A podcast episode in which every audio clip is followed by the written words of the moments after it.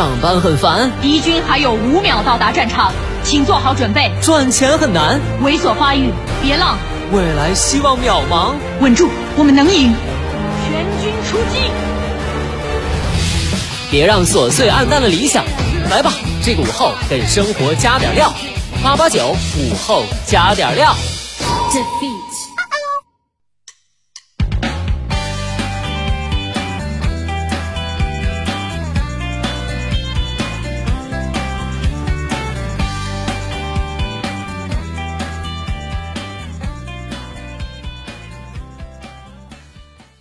收音前的你还好吗？欢迎收听午后加点料，我是海鹏。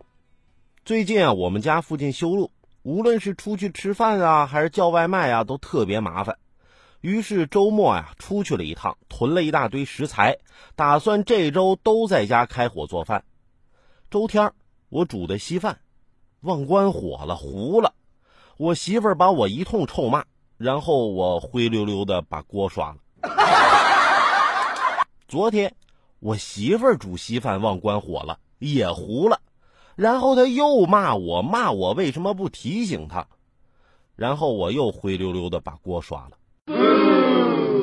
有人说海鹏，你这也太卑微了吧？但你们想想啊，两口子一天天争论，能争论出个什么结果来呀？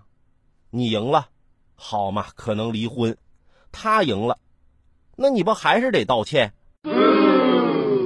不光是两口子，要是不认识的俩人较真儿争论，也没啥好结果。